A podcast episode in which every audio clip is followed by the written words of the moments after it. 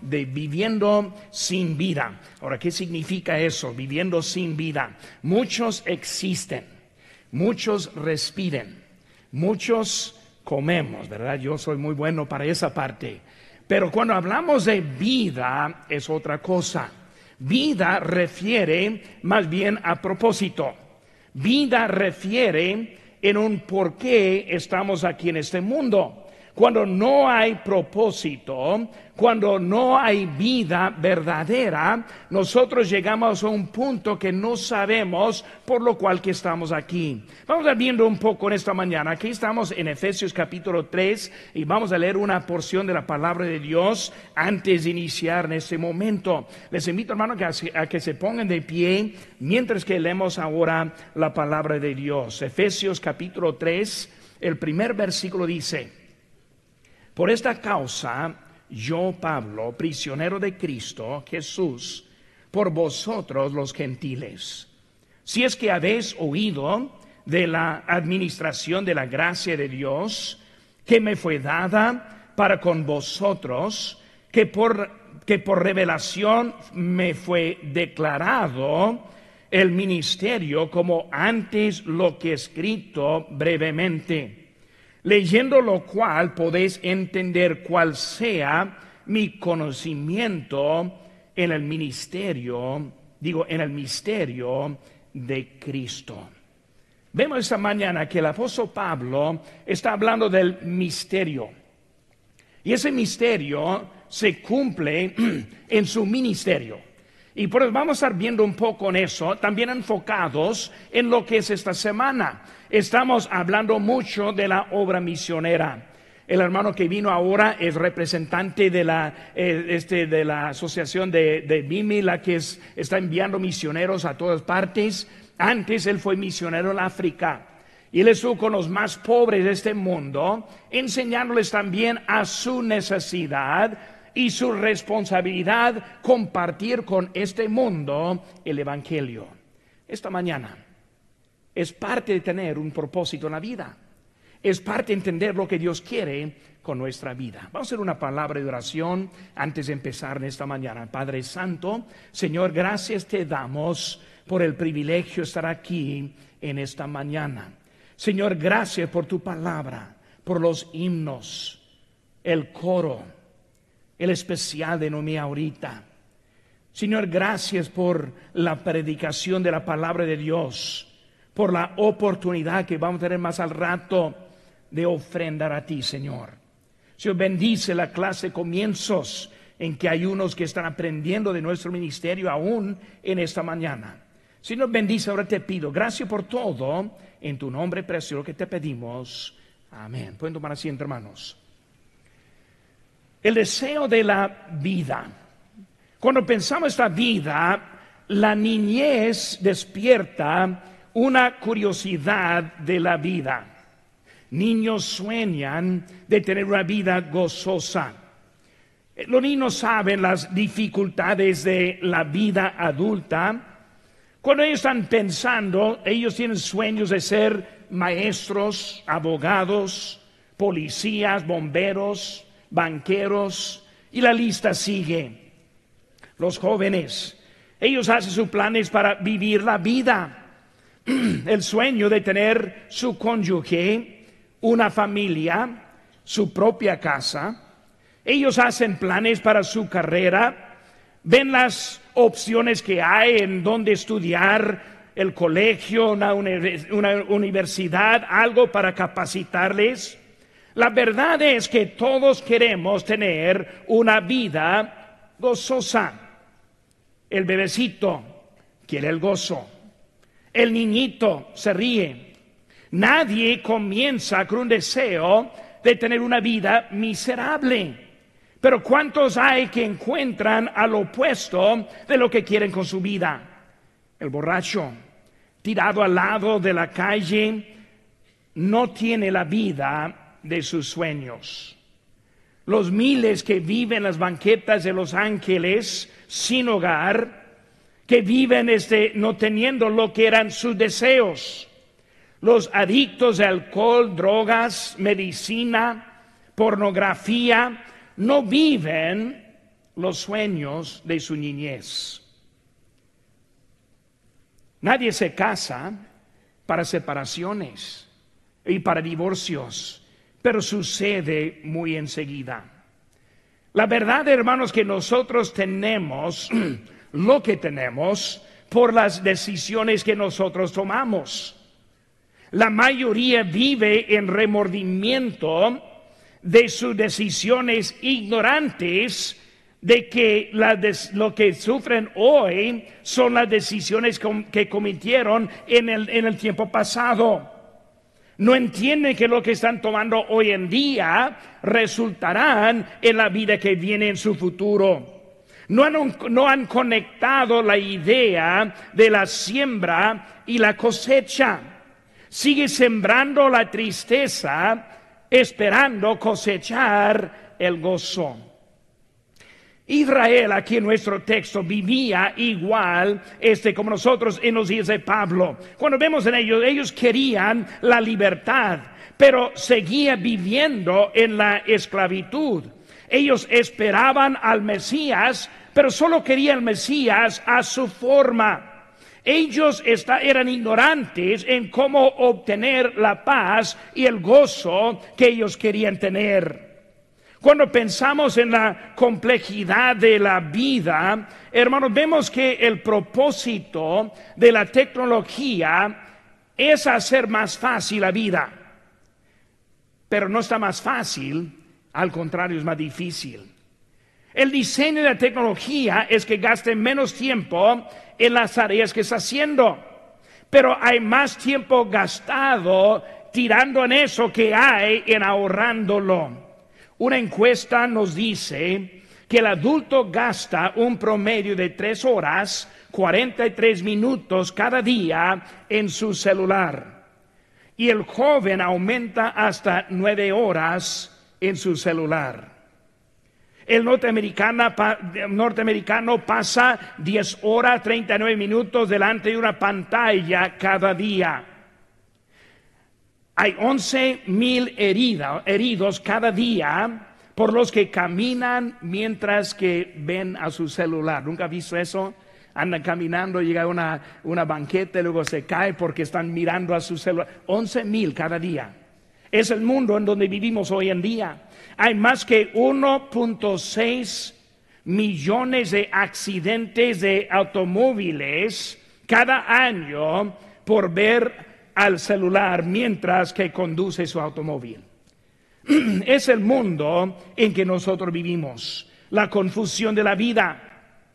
¿Qué hago para mejorar mi vida? Muchos buscan el arreglo con los médicos.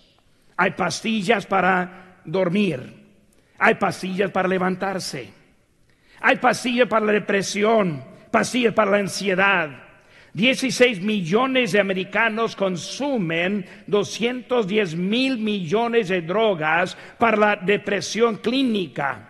Un estimado es que aumentará otros 17 mil millones en el año siguiente. El mundo está más difícil, hermanos.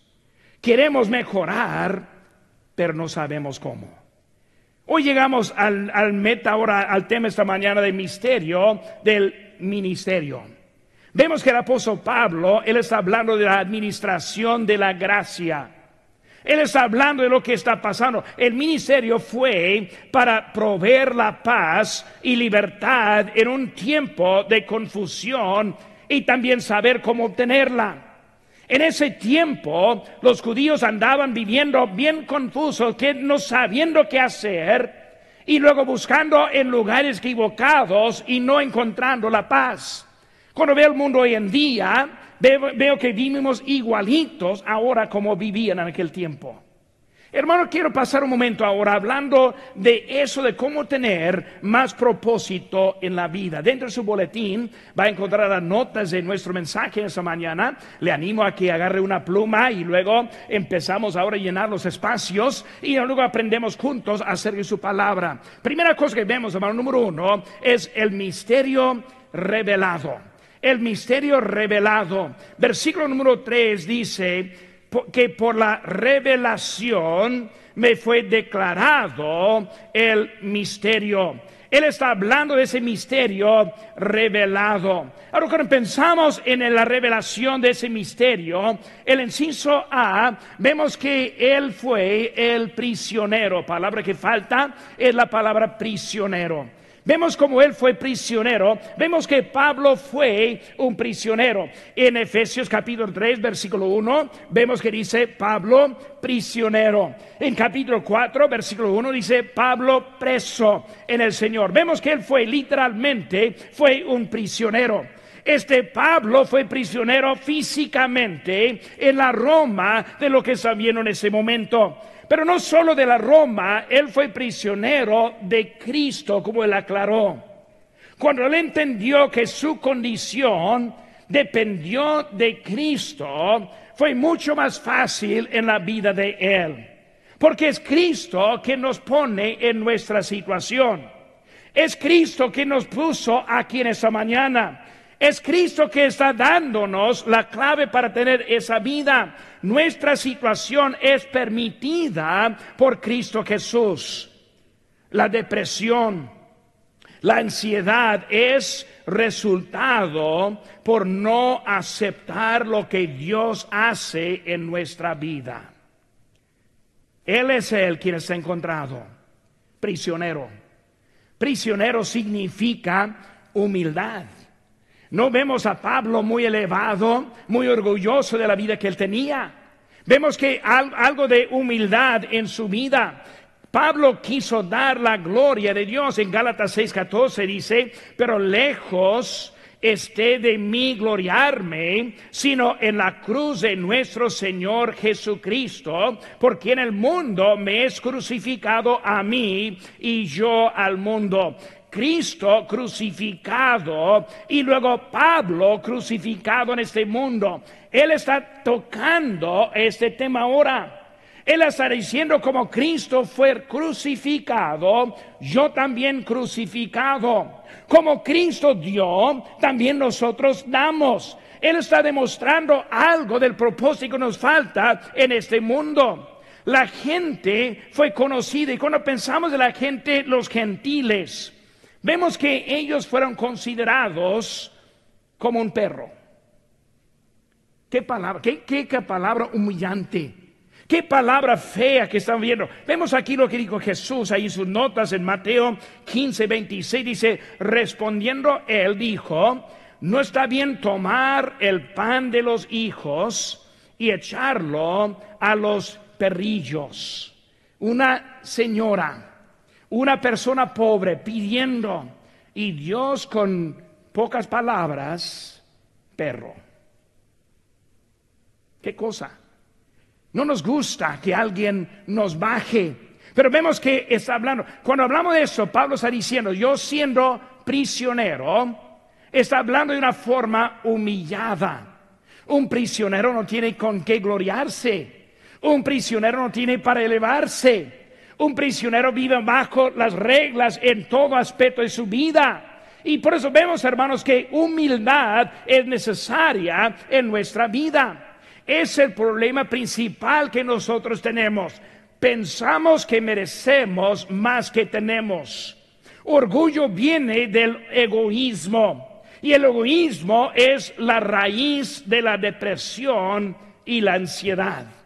Pero vemos que está hablando ahora acerca de este misterio revelado. Su primera cosa es que ahora Él es un prisionero.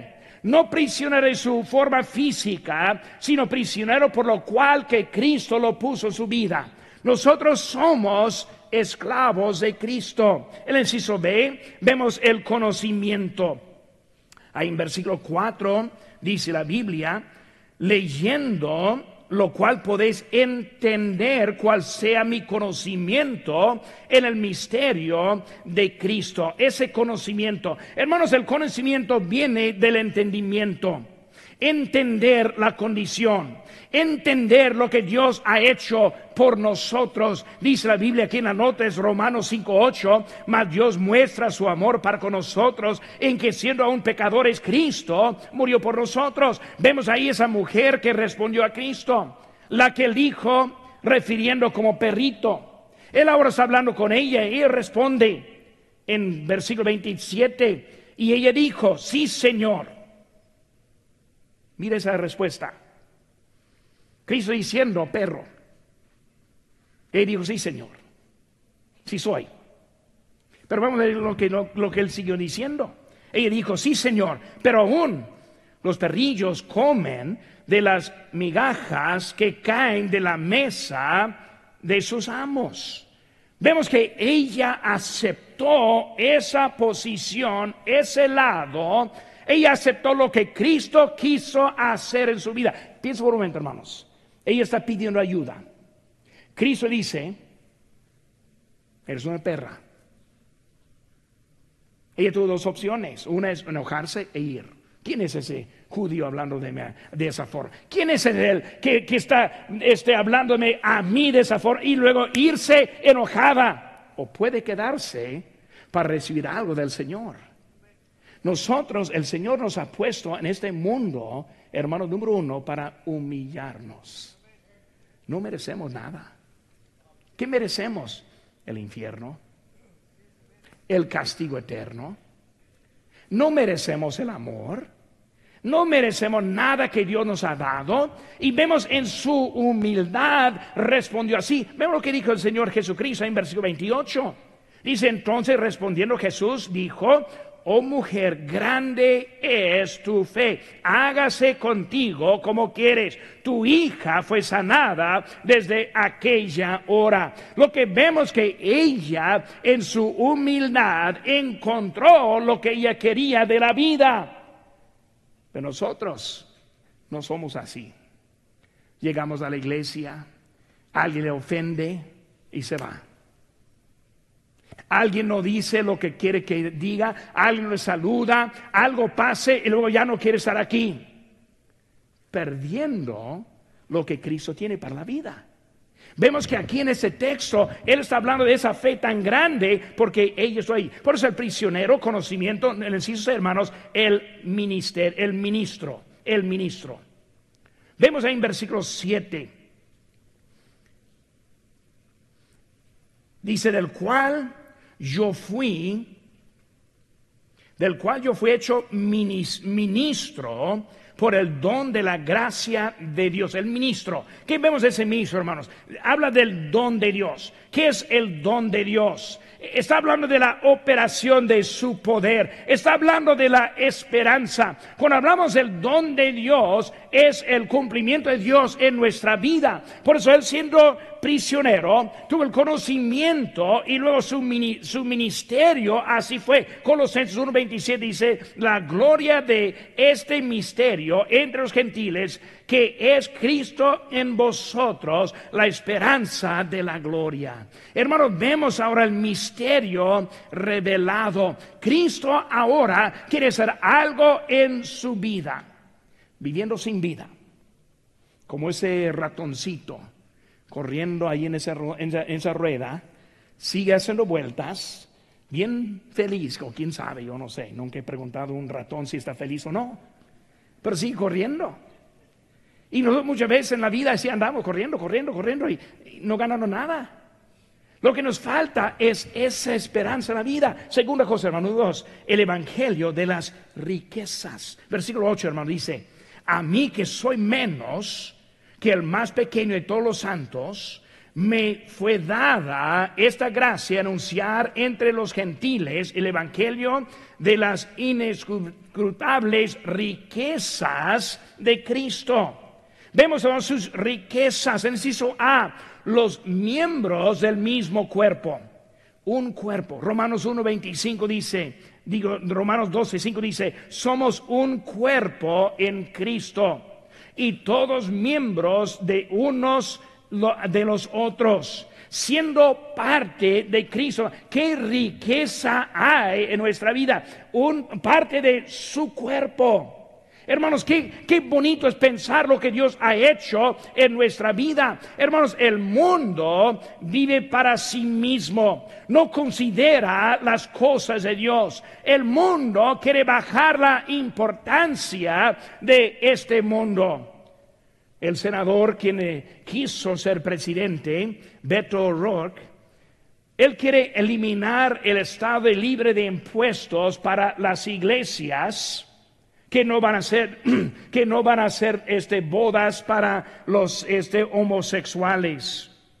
Mientras que está al lado de los musulmanes que tienen leyes que permiten casarse con niñas, que tienen la ley Sharia, es un código de conducta entre ellos y no, son, no se sometan bajo las leyes nuestras.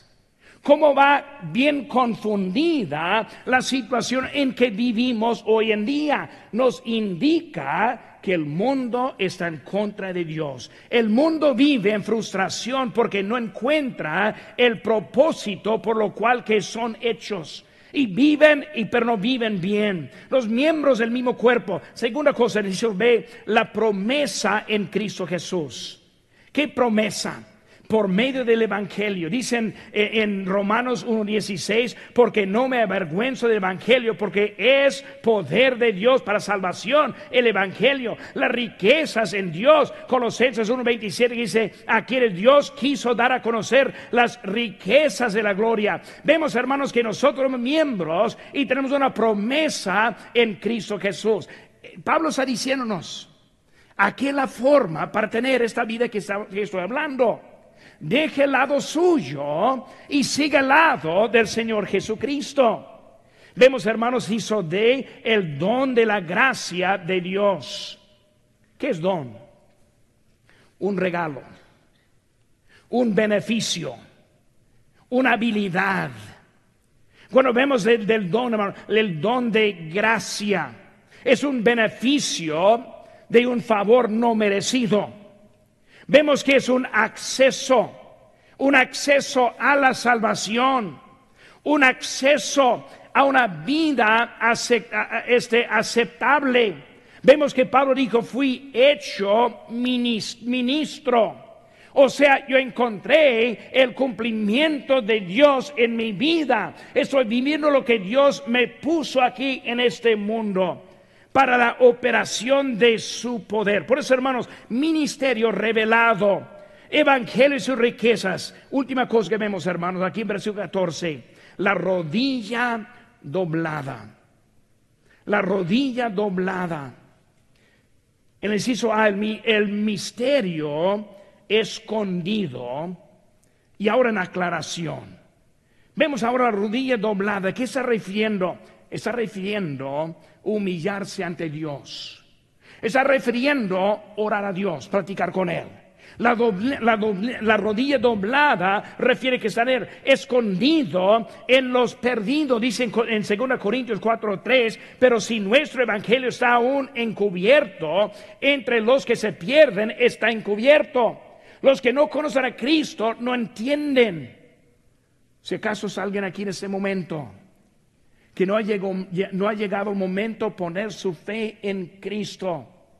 Si alguien hiciera la pregunta en ese momento, si se muriera, ¿está 100% que iré al cielo? Si no puede contestar, sí estoy 100%, es lo que está pasando, es que está confundidos en lo que Dios tiene para nosotros.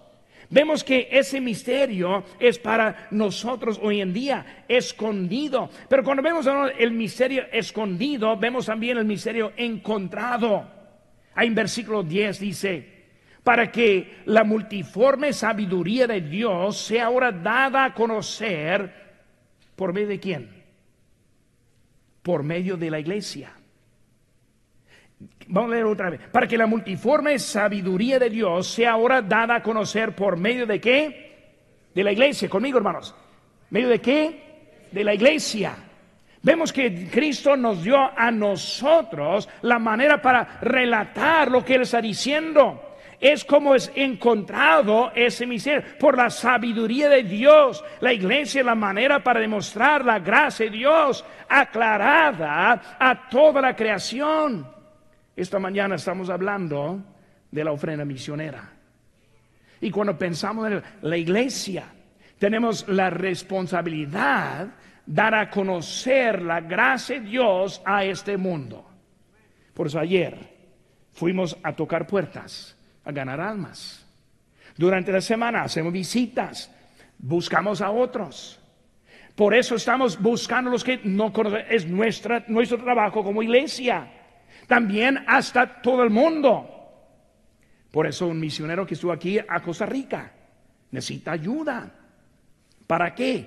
Para ayudarnos a nosotros con nuestra responsabilidad. Como iglesia es para nosotros darles a conocer por el misterio escondido y ahora encontrado, sí, sus hermanos, el propósito eterno que es en Cristo Jesús. Versículo 11, conforme al propósito eterno que hizo en Cristo Jesús, Señor nuestro, el propósito. Hermanos, Cristo es Él quien provee el propósito.